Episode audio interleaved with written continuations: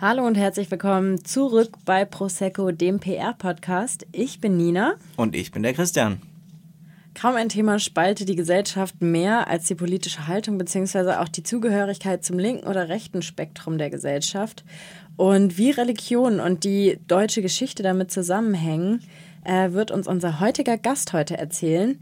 Denn er hat schon mehrere Bücher über das Thema Antisemitismus geschrieben und tritt oftmals in der Öffentlichkeit zu diesem Thema auf. Mein heutiger Gast zeigt Haltung wie fast kein anderer. Er ist Antisemitismusbeauftragter des Landes Baden-Württemberg. Herr Dr. Michael Blume, herzlich willkommen bei uns. Vielen Dank, Herr Dasch. Danke für die Einladung. Sehr schön, dass Sie die Zeit gefunden haben. Ich stelle Sie jetzt kurz vor. Falls irgendwas nicht richtig ist, verbessern Sie mich sehr gerne.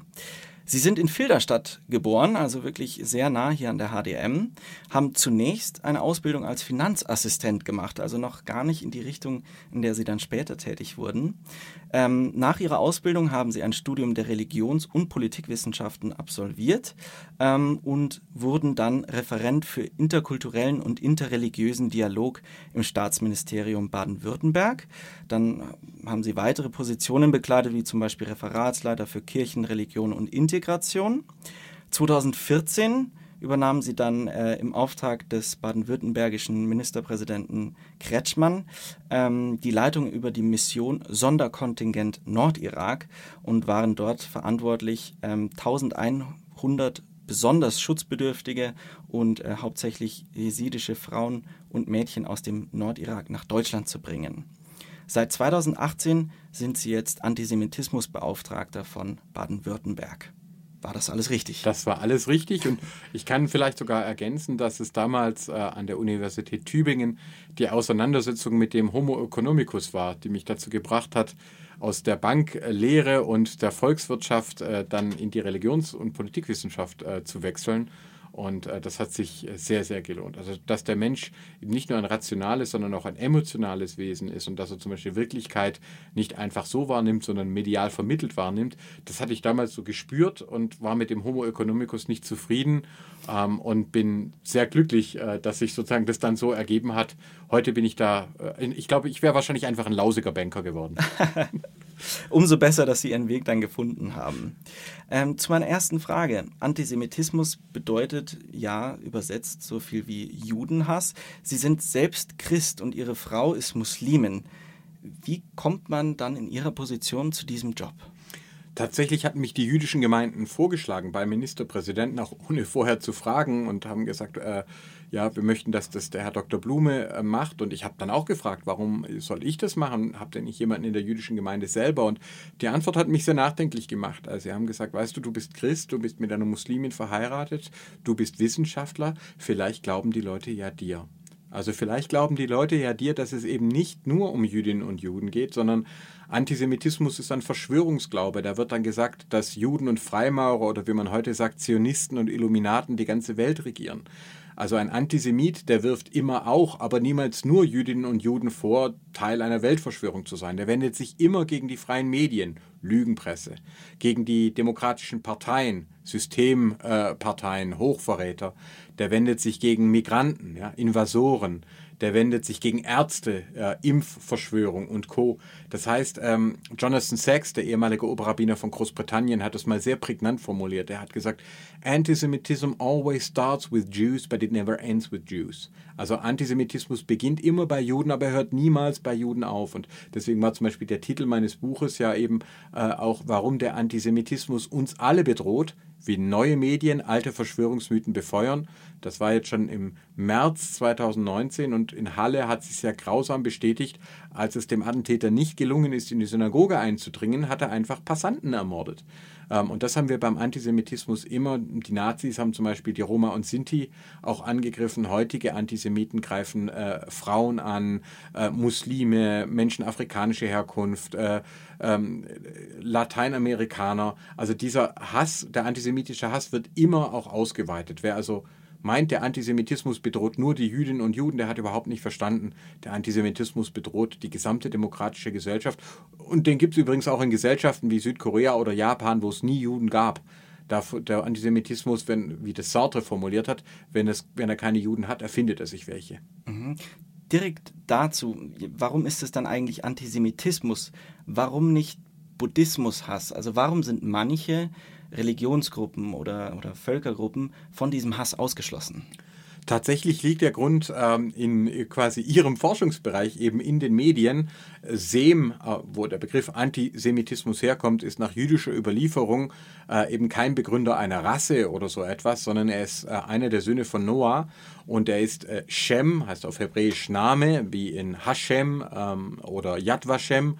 Ähm, er ist der erste Begründer eines Lehrhauses, einer Schule. Er ist der erste, der Alphabetschrift äh, benutzt. Alphabet haben wir direkt ähm, aus dem Hebräischen sogar den Begriff übernommen. Das sind die ersten beiden Buchstaben des hebräischen Alphabets, Aleph Bet. Und es geht darum, dass Jüdinnen und Juden die ersten waren, die ihre heilige Schrift in Alphabetschrift niedergeschrieben haben. Alphabetschrift ist bis zu 30 äh, Buchstaben. Ich kann äh, eigentlich alle Laute damit ausdrucken. Im Hebräischen und Arabischen haben wir erstmal keine Vokale, äh, sondern Konsonantenschriften. Äh, aber im Grundsatz kann ich quasi in einem einfach zu lernenden Schriftsystem alles ausdrücken. Und so wird das Judentum zur ersten Bildungsreligion, zur ersten Schriftreligion, die nicht mehr über Tempelkult und äh, Götterstatuen funktioniert, sondern über heilige Schrift. Und das löst Abwehr, äh, Wut, Misstrauen, der Neid auch der Umliegenden äh, aus. Und deswegen wenn heute jemand in den Verschwörungsglauben abdriftet und sagt irgendwie, die Flugzeuge, das sind keine Kondensstreifen, das sind Chemtrails, das sind Gifte, dann landen diese Menschen nie bei der Weltverschwörung der Albaner, der Brasilianer oder Quäker, sondern sie landen immer im Antisemitismus. Ich beschreibe das in meinem Buch wie ein Canyon. Wenn der tief gegraben ist, dann wird jede weitere Quelle, die irgendwo aufquillt, jedes weiteres Wasser, das sozusagen dazukommt, automatisch in diesen Canyon-Strom eintauchen. Und so ist es mit dem Antisemitismus was genau sind denn Ihre Aufgaben im Rahmen dieses, dieser Position des Antisemitismusbeauftragten? Also das eine tue ich gerade sozusagen, das heißt die Öffentlichkeit aufklären, auch die Wissenschaften um Hilfe bitten, um ähm, äh, es geht ja einmal um die inhaltliche Aufklärung, aber auch um das Verstehen, was geht da eigentlich vor sich.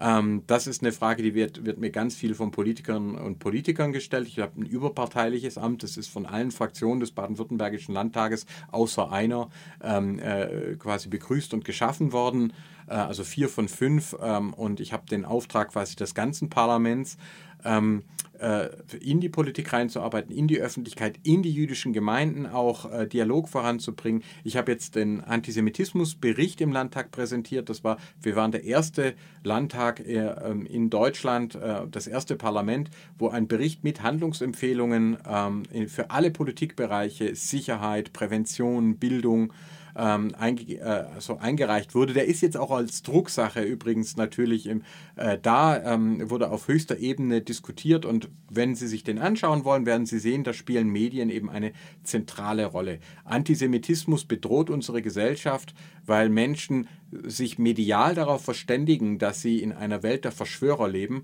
und deswegen auch ihre Gewaltbereitschaft und ihren Rassismus, ihren Sexismus als vermeintliche Notwehr äh, vor sich selbst rechtfertigen. Das macht den Antisemitismus so gefährlich. Der Antisemit fühlt sich von, von Ihnen, von mir, von äh, generell Medien, demokratischen Parteien und so weiter tatsächlich verfolgt und bedroht.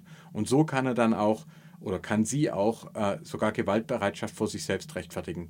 Heute war ich zum Beispiel bei Polizisten, äh, vor wenigen Tagen bei Lehrern, ich bin sehr viel an Schulen, ähm, aber meine Hauptaufgabe ist natürlich nach innen in die Politik hinein. Jetzt haben Sie gerade die, die Worte Religion und Politik in einem Satz genannt. Gehören Religion und Politik denn überhaupt Ihrer Meinung nach zusammen?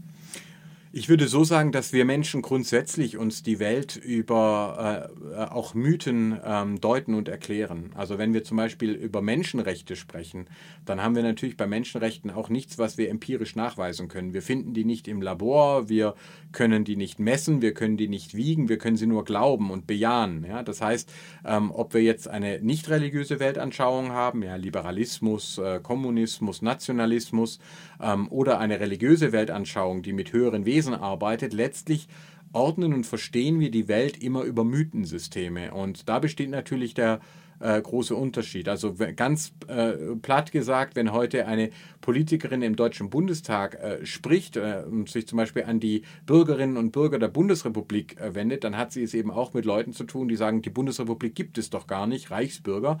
Das ist alles nur eine riesige Verschwörung, die Deutschland GmbH und übrigens sei die Angela Merkel auch äh, Jüdin. Das heißt, da wird sogar die Existenz der Bundesrepublik, der, des Staates und auch die Integrität ähm, äh, zum Beispiel der gewählten Vertreterinnen und Vertreter direkt in Frage gestellt. Deswegen würde ich sagen, organisierte Religion und organisierte Politik, äh, da braucht es einen Abstand, eine Unterscheidung, äh, eine Ausdifferenzierung. Aber auch Politik, auch Staatlichkeit funktioniert immer auch mythologisch. Und da besteht quasi der, der Zusammenhang. Deswegen können wir uns um diese Themen nicht äh, herummogeln, moderner Antisemit behauptet vielleicht, er glaubt doch gar nicht an, das hat nichts mit Religion zu tun, die Reptiloiden, äh, das sei alles Technologie, aber wenn man es sich anguckt, ist es halt alte Dämonologie aus dem 16. Jahrhundert. Bleiben wir direkt in Deutschland. Wann kam für uns der Punkt, dass wir überhaupt einen Antisemitismusbeauftragten hier brauchen? Also im Rückblick ähm, haben wir einen starken, ersten starken Anstieg antisemitischer Vorfälle ähm, 2008. Äh, Damals hat man gesagt Finanzkrise und äh, naja, das wird schon wieder verschwinden. Dann nochmal eine massive Eskalation mit den Gaza-Krisen. Ähm, und so seit 2014, 2015 das Erkennen, äh, dass das nicht verschwindet, sondern äh, immer weiter eskaliert. Heute wissen wir eben warum. Immer dann, wenn neue Medien aufgetreten sind, der Buchdruck, äh, im 15., 16. Jahrhundert, die elektronischen Medien, Radio und Film, die zum Beispiel die Nazis genutzt haben, jetzt das Internet, mit einem Medienwandel, mit einem Medienumbruch gehen auch immer Gefühle von Unsicherheit, von Emotionalisierung einher und ein Teil, ein kleiner Teil äh, der Menschen sucht sich Schuldige und deswegen haben wir heute auch Antisemitismus in Ländern wie Baden-Württemberg mit niedriger Arbeitslosigkeit, mit eigentlich guten Rahmendaten. Äh, selbst da haben wir den Anstieg des Antisemitismus. Ich frage mich immer, was hier los wäre, wenn wir auch noch eine Wirtschaftskrise hätten mit, mit hoher Jugendarbeitslosigkeit. Also da sehen Sie, dass das Thema sozusagen, ähm, äh, man hat das nicht kommen sehen. Auch die jüdischen Gemeinden, wir haben äh, Synagogen, äh, zum Beispiel Bauten in Baden-Württemberg, äh, äh erfreulich viele in den 2000er Jahren. Es entstehen neue jüdische Gemeinden.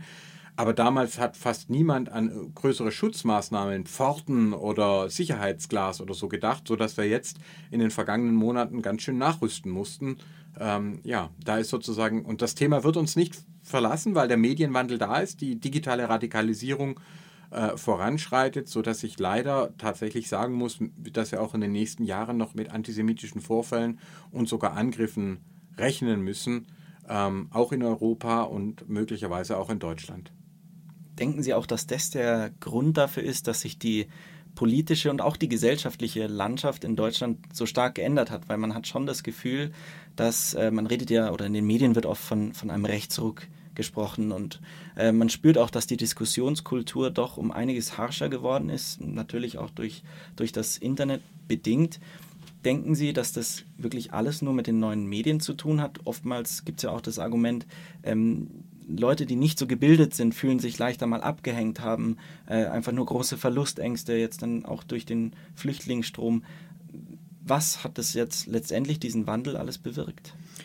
Also ich würde tatsächlich sagen, Antisemitismus war nie verschwunden. Das, der gab es immer, der war eher aus der Öffentlichkeit verdrängt, aber es ist sozusagen immer da geblieben. Man hat lange Zeit geglaubt, das sind die Altnazis und die sterben dann halt weg und dann wäre das Thema vorbei. Und äh, insofern äh, ist meine Formulierung bewusst auch im, im Buch, wie neue Medien alte Verschwörungsmythen befeuern. Das heißt, sie bringen sie nicht hervor. Es ist nicht, das Internet ist nicht schuld, dass es Antisemitismus gibt, aber das Internet wird von Menschen benutzt, die Antisemitismus äh, aufgreifen und anfeuern wollen. Und ähm, da sehe ich schon sehr große Zusammenhänge. Ich habe mich auch selber ähm, aus den sogenannten sozialen Medien jetzt zurückgezogen nachdem Facebook auch noch angekündigt hat, dass sie Breitbart News in den Newsroom aufnehmen und sogar mitfinanzieren. Das war für mich echt äh, äh, der, der Knackpunkt. Ich teile die Kritik von Sascha Baron Cohen, die er jetzt sehr massiv auch geübt hat an den großen Internetkonzernen. Ähm, und äh, ich habe ein besonderes Problem mit werbefinanzierten digitalen Medien. Also das wäre dann eben Facebook, Twitter, Instagram, ähm, weil nach meiner ähm, äh, Deutung ähm, äh, wir dort nicht äh, die Kunden sind, sondern wir sind dort das Produkt. Äh, unsere Aufmerksamkeit wird an Werbekunden verkauft. Das ist das Geschäftsmodell. Und wie erzeuge ich Aufmerksamkeit? Natürlich, indem ich möglichst viele und vor allem möglichst emotionale Inhalte zulasse, indem ich die Menschen emotionalisiere ähm, und sie eben auch triggere und immer wieder involviere. Ähm, und da sehen wir schon die Auswirkungen. Diese Emotionalisierung bleibt nicht im Netz, sondern die schwappt dann über äh, auf die Straßen, in die Politik, aber zum Beispiel auch auf Fußballplätze oder äh, Rettungskräfte, die sagen, dass sie heute in einer Art und Weise angegriffen und angepöbelt werden, die es einfach nicht, äh, nicht äh, gab. Also von dem her würde ich schon sagen, ähm, solche großartigen Möglichkeiten, die das Internet bietet. Ich bin selber Wissenschaftsblogger und ich liebe das Internet. Ich nutze es täglich. Aber genauso wie der Buchdruck hat es eine ganz gefährliche Unterseite und äh, die äh, tut gerade eine Demokratie nach der anderen zerstören äh, oder eben herausfordern. Und ich hoffe, dass wir diesmal schlauer sind als damals, ähm, als die Nazis Radio und Film ganz gezielt genutzt haben, um Weimar zu zerstören. Ich hoffe, das wird den Antisemiten diesmal nicht gelingen. Würden Sie behaupten, es gibt heutzutage mehr Antisemiten als zum Beispiel vor 20 Jahren oder sind die Antisemiten, die es sowieso schon gab, einfach nur lauter geworden und fühlen sich ähm, durch diese vor allen Dingen Internetplattformen in ihrer Meinung bestärkt und sehen, hey, da gibt es auch andere, die so denken wie ich und deshalb darf ich es jetzt laut aussprechen. Ja, also nach dem, was wir wissen oder die Daten, die wir bisher haben, sieht es so aus, dass es also in stabilen Demokratien ähm, nicht unbedingt die Zahl der Antisemiten steigt. Für Baden-Württemberg kann ich das also sagen. Es steigt nicht die Zahl der Antisemiten, ähm, sondern die Leute, die in diese Richtung tendieren, die radikalisieren sich einfach. Die werden lauter, die erfahren soziale Bestätigung. Man wird ja wohl noch sagen, dürfen wird zum neuen Mantra. Ein Tabu nach dem anderen wird verletzt äh, und das geschieht in mehr oder weniger geschlossenen Blasen, wo man sich gegenseitig dann auch gerieren kann, als gehöre man zur schweigenden Mehrheit, die schon immer sagen wollte, dass der Holocaust so gar nicht stattgefunden habe. Da kann man sich gewissermaßen in der kleinen Blase radikalisieren und das dann nach draußen tragen. Der Attentäter von Halle zum Beispiel, der dann äh, geäußert hat, er sei doch nur judenkritisch. Ähm, was fast noch schlimmer war, war die Äußerung seiner Mutter, einer Grundschullehrerin in Ethik, die dann äh, im Spiegel weitergegeben wurde mit der Aussage, ähm, naja, er habe halt was gegen die ähm, Mächte hinter den Finanzeliten und wer habe das nicht? Also wo sozusagen eine Normalisierung schon äh, einsetzt. Und das ist auch, was wir leider dann in Ländern haben, wenn die Demokratie dann scheitert, beziehungsweise ins Autoritäre entgleitet und das dann von den Politikern selber ähm, quasi die Soros-Verschwörung zum Beispiel, ja, wenn das dann die ungarische Regierung selber äh, propagiert, äh, dann erreicht es auch Mehrheiten der Gesellschaft. Das heißt, derzeit äh, kann ich für Baden-Württemberg sagen, steigt nicht die Zahl der Antisemiten, aber wenn die es schaffen, an die Macht zu kommen, an Schaltstellen zu kommen, dann nutzen sie das, äh, um dann auch eben wieder tatsächlich mehrheitsfähig zu werden. Wir sind dann noch am Anfang, aber ich würde auch gerne, dass uns das andere erspart bleibt. Mhm. Ähm, politische und auch religiöse Überzeugungen sind ja immer extrem tiefsitzend und ähm, bieten unendlich viel Diskussionsstoff. Man, man hat so viele Talkshows, in denen dann immer zwei äh, verschiedene Pole gegeneinander ja, ausgespielt werden oder miteinander diskutieren. Ich habe es aber noch nie erlebt, dass jemals eine Person ihre Meinung dazu geändert hätte. Wie gehen Sie denn damit um oder wie kommunizieren Sie in dem Feld? Ähm, das so meinungsresistent ist und wo sie eigentlich so wenig Aussicht auf kommunikativen Erfolg haben. Ganz genau, das ist das Problem. Also natürlich hatten wir das auch früher. Also es gab auch früher schon, was wir heute Medienblasen nennen. Ja, also der Katholik hatte seine Zeitung, die Sozialdemokratin hatte eine andere Zeitung. Also man hatte auch früher getrennte Medien ähm, und wusste dann, ähm, wer was anguckt und dann zum Beispiel mit dem Privatfernsehen hat sich das ja deutlich nochmal diversifiziert. Dann haben wir in den USA zum Beispiel Sender wie Fox News äh, und äh, dergleichen. Oder bei uns, dann gibt es eben dann äh, Leute, die nicht mehr die Tagesschau gucken, sondern äh, RTL 2 ähm, äh, Nachrichten. Und äh, jetzt natürlich durch das Internet ist das auch so nicht neu entstanden. Es hat sich nur enorm potenziert und es hat sich vor allem auch emotionalisiert. Wenn Sie ähm, in den entsprechenden Seiten zum Beispiel Angst vor Flüchtlingen angeben, die entsprechenden Suchbegriffe verwenden, dann werden Sie nach kürzester Zeit nur noch mit entsprechenden Meldungen überschwemmt. Das heißt, es wird heute viel, noch viel einfacher, als es früher war, sich in der eigenen Meinungsblase abzuschotten, äh, sich auch vermeintliche soziale Bestätigung zu holen von Leuten, die einen unterstützen, Facebook-Gruppen, WhatsApp-Gruppen, ähm, und äh, sich dadurch selbst zu radikalisieren. Also ich glaube, dieses Grundproblem gab es immer. Es hat auch früher äh, relativ wenige Sozialdemokraten ge gegeben, die dann plötzlich Christdemokraten wurden und umgekehrt. Ähm, ich möchte aber doch sagen, dass zum Beispiel parlamentarische Debatten äh, durchaus einen Raum äh, äh, quasi bedient haben, in dem man miteinander gestritten hat. Heute haben wir teilweise Parlamentarier, ähm, die gar nicht mehr zum Plenum sprechen, sondern die von vornherein äh, quasi ihre Follower im Blick haben und da wird gefilmt, das wird äh, auf Facebook und YouTube zusammengeschnitten und eingestellt und es geht gar nicht mehr darum, den politisch Andersdenkenden überhaupt zu adressieren, sondern es geht nur noch darum, die eigene Fanbase, die eigene Followerschaft anzuheizen. Also ich würde sagen, das äh, Problem ähm, hat sich potenziert. Lösungen gibt es natürlich äh, sehr schwer, das geht bei Strafverfolgung los. Wir müssen viel stärker werden, wenn es darum geht, wirkliche Menschenverachtung, Morddrohungen, die ich bekomme, die aber inzwischen auch Bürgermeister, Abgeordnete, die, das ist also inzwischen hat sich das so verbreitet, das wird schon fast, fast ein allgemeines Phänomen. Also Politiker, die keine Morddrohungen bekommen, fragen sich schon, ob sie nicht wichtig sind, weil das sozusagen jeder inzwischen, ähm, der auch nur ein bisschen den Kopf rausstreckt, äh, da wirklich angegriffen wird. Ähm, äh, betrifft aber auch zum Beispiel auch Journalistinnen äh, inzwischen oder Richter. Ähm, äh, ähm, und da brauchen wir Strafverfolgung. Wir brauchen zum äh, zweiten Begegnung, weil es offensichtlich nicht hilft, Vorurteile abzubauen, wenn ich nur über Menschen höre, sondern wir haben den höchsten Rassismus und Antisemitismus immer dort, wo die wenigsten Zuwanderer bzw. Äh, Jüdinnen und Juden überhaupt leben. Persönliche Begegnungen sind ein sehr starkes Gegenmittel gegen diese Vorurteile und wir brauchen vor allem in Jugend und vor allem schon Kindheit Bildungsmaßnahmen. Wir stellen heute fest, wer in autoritären Verhältnissen aufwächst, wer Gewalt erfahren hat in der Familie, wem gesagt wurde, die Welt ist böse und ich schlage dich, äh, weil ich dir helfen will. Ja, ich meine es ja nur gut mit dir. Wer in solchen Verhältnissen aufwächst, wird später ein Leben lang sehr, sehr viel anfälliger sein für Verschwörungsideologien, die ihm sagen, eigentlich ist die ganze Welt böse und der Einzige, der dich beschützen kann, ist ein starker Führer, der die Bösen zerschmettert und der darf der dafür auch wehtun. Also eigentlich beginnt, Antis niemand wird als Antisemit oder Rassistin geboren, aber die entscheidenden Prägungen, ob man in ein positives oder ein negatives Weltverhältnis einsteigt, die finden eigentlich in den ersten Lebens, im ersten Lebensjahrzehnt statt. Oftmals äh, wird ja gesagt, dass Bildung das Allheilmittel gegen Rassismus, Antisemitismus ist. Würden Sie das so unterschreiben? Genau das wird Schwerpunkt bei mir im nächsten Jahr werden, weil ich den Bildungsbegriff aufbohren möchte. Ähm, der Bildungsbegriff selber stammt aus der Bibel. Ja? Der Mensch ist nach Gottes Ebenbild geschaffen. Er soll ausbilden, was in ihm steckt. Das formuliert dann Maimonides aus äh, und von ihm übernimmt es Meister Eckhart und führt es in die deutsche Sprache ähm, äh, ein. Also von Meister Eckhart haben wir den Begriff der Bildung, übrigens auch den Be Begriff der Gelassenheit. Finde ich auch ein wunderschöner äh, Begriff.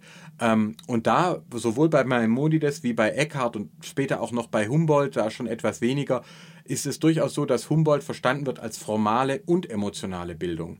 Äh, heute aber haben wir teilweise eine Engführung vom Bildungsbegriff. Das heißt, Bildung ist das, womit ich Titel erwerbe und womit ich viel Geld verdiene. Und da sage ich Ihnen ganz klar, da zeigen uns die Studien, ähm, formale Bildung alleine schützt nicht vor Antisemitismus. Der wahrscheinlich bekannteste Antisemit in Baden-Württemberg ist ein Doktor der Allgemeinmedizin im baden-württembergischen Landtag, ein Arzt aus Bayern, also nach den meisten Definitionen auch kein Migrationshintergrund. Ähm, und äh, die, die Mehrheit der Teilnehmer an der Wannsee-Konferenz, die die sogenannte Endlösung äh, protokolliert haben, waren promovierte Juristen. Ähm, wir haben unter Antisemiten hochgebildete Leute. Wir haben in der Geschichte zum Beispiel Heidegger einen Philosophen, einen großen Philosophen, der es nicht geschafft hat, auch nicht nach dem Untergang des NS-Regimes, als Hannah Arendt und Karl Jaspers auf ihn zugegangen sind. Er hat es nicht geschafft, den Antisemitismus äh, zu überwinden.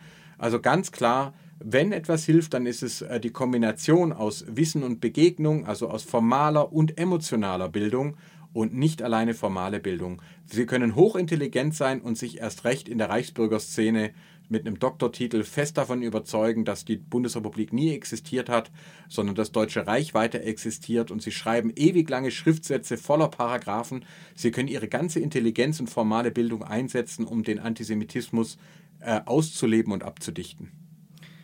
Warum der Antisemitismus uns alle bedroht, wie neue medienalte Verschwörungstheorien befeuern, ist ja der Titel Ihres Buches, wie Sie es auch schon ähm, vorher erwähnt hatten. Dazu die Frage, die Aussage, warum der Antisemitismus uns alle bedroht. Was genau meinen Sie damit? Ja, interessanterweise ist Ihnen jetzt zum ersten Mal ein Versprecher passiert, weil tatsächlich lautet der Untertitel wie, wie ähm, äh, neue Medien alte Verschwörungsmythen äh, äh, befeuern weil es ja genau diese Erzählungen keine Theorien sind. Das halte ich für ganz arg wichtig. Der Begriff Verschwörungstheorien, ähm, der tut sozusagen das Thema schon äh, im Bereich der Wissenschaft verorten und damit ungewollt verniedlichen den Leuten geht es ja nicht um, es gibt ja Verschwörungen und man kann die dann auch überprüfen. Ja? Ist dann Abgasmotoren manipuliert worden? Äh, gab es einen Cum-Ex-Skandal? Natürlich, dafür haben wir ja Medien, dafür haben wir äh, Staatsanwaltschaften, dafür haben wir ähm, äh, parlamentarische Untersuchungsausschüsse, um zu überprüfen, wo auch äh, kriminelle und verschwörerische Taten stattfinden und das auch zu ahnden.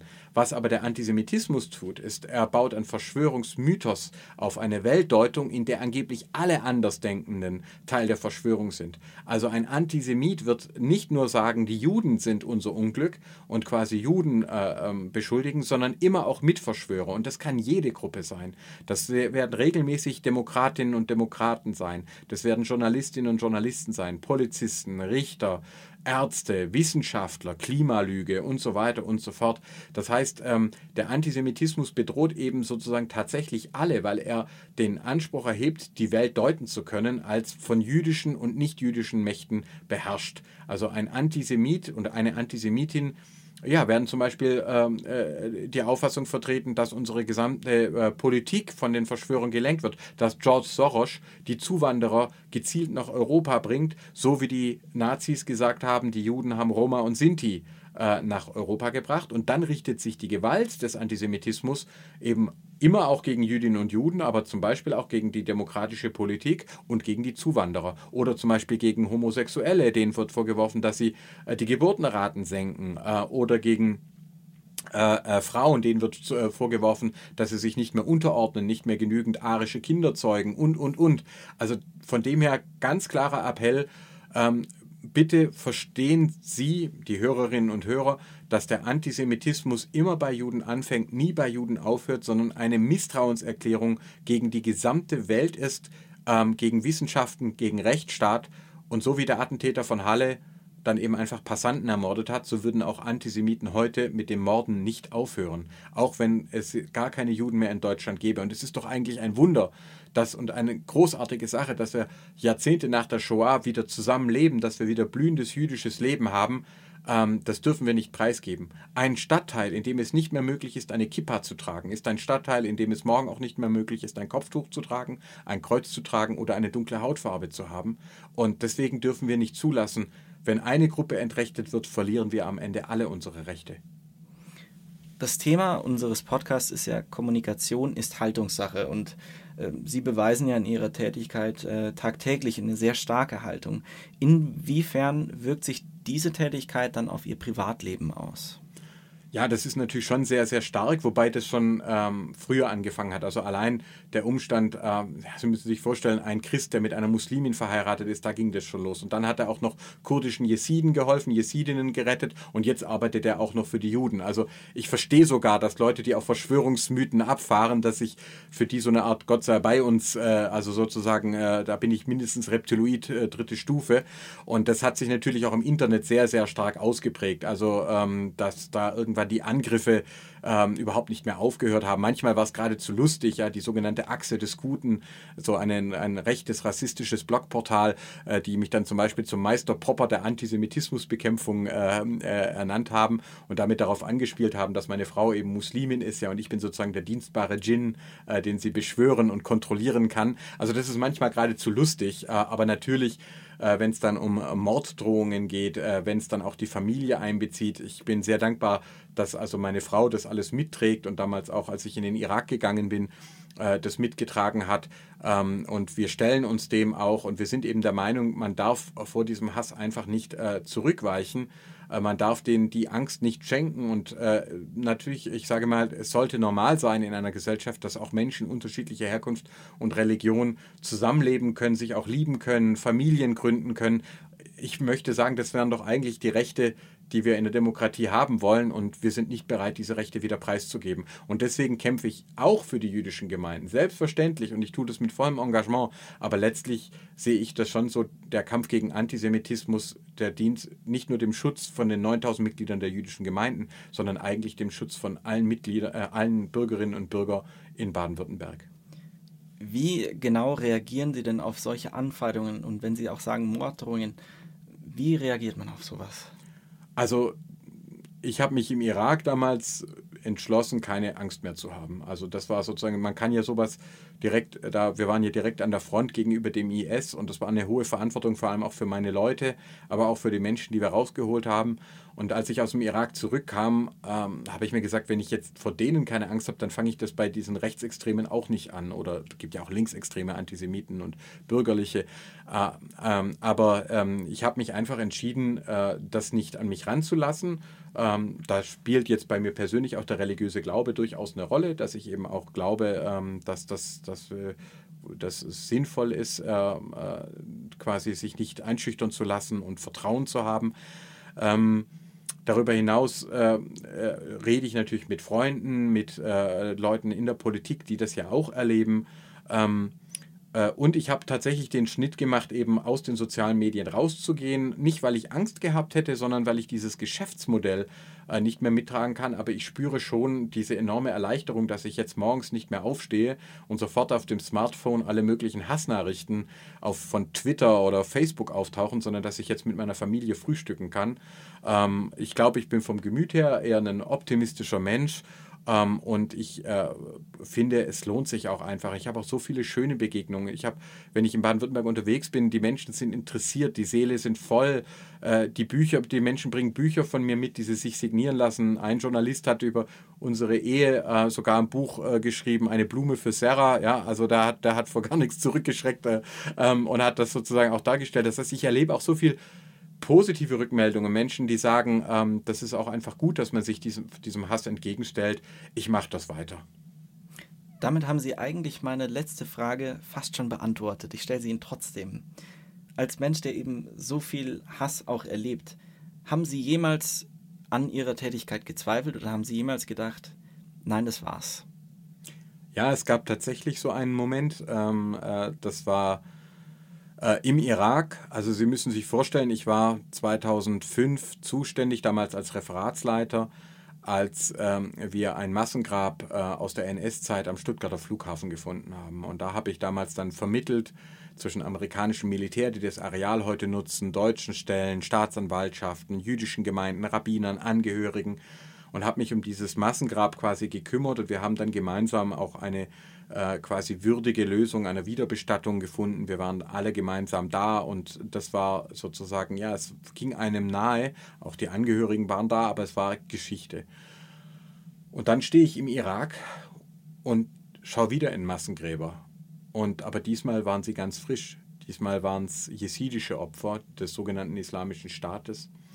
Ähm, Frauen, Kinder, ähm, das war ein Massengrab zum Beispiel, an, das ich da, äh, an dem ich damals stand. Da haben die, die haben zuerst die Männer ermordet, dann die Frauen und Kinder verschleppt und die älteren Frauen und die ganz kleinen Kinder, mit denen sie nichts anfangen konnten, in einen Fischteich getrieben und dort ähm, äh, erschossen und das nur mit Sand bedeckt. Und als ich an diesem Grab gestanden bin, da habe ich einen kurzen Moment gedacht, dass wir Menschen dazu verdammt sind, immer wieder in diesen Hass abzudriften, weil Islamismus und äh, Nationalsozialismus sind so völlig unterschiedliche Ideologien, aber was sie verbindet, ist eben der Antisemitismus, also der Glaube an die jüdische Weltverschwörung. Und äh, der hat damals schon die arabischen Islamisten und die deutschen Nationalsozialisten verbunden und der IS begründet seine Taten antisemitisch.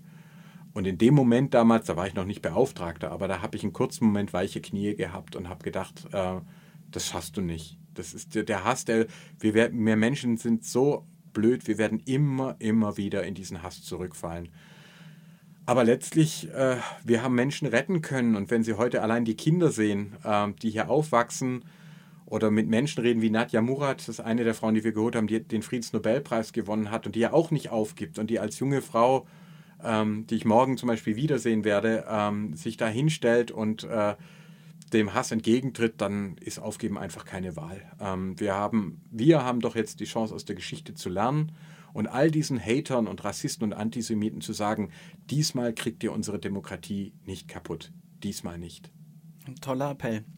Herr Dr. Michael Blume, vielen herzlichen Dank, dass Sie bei mir waren. Vielen Dank für die Einladung und Ihnen allen fürs Zuhören. Wenn ihr mehr zu unserem Podcast erfahren wollt, dann schaut doch einfach mal auf Instagram vorbei unter hdm.prosecco. Und wir hören uns dann nächste Woche wieder zu der allerletzten Folge dieser Staffel. Oh no. Bis dahin, schon eine schöne Woche.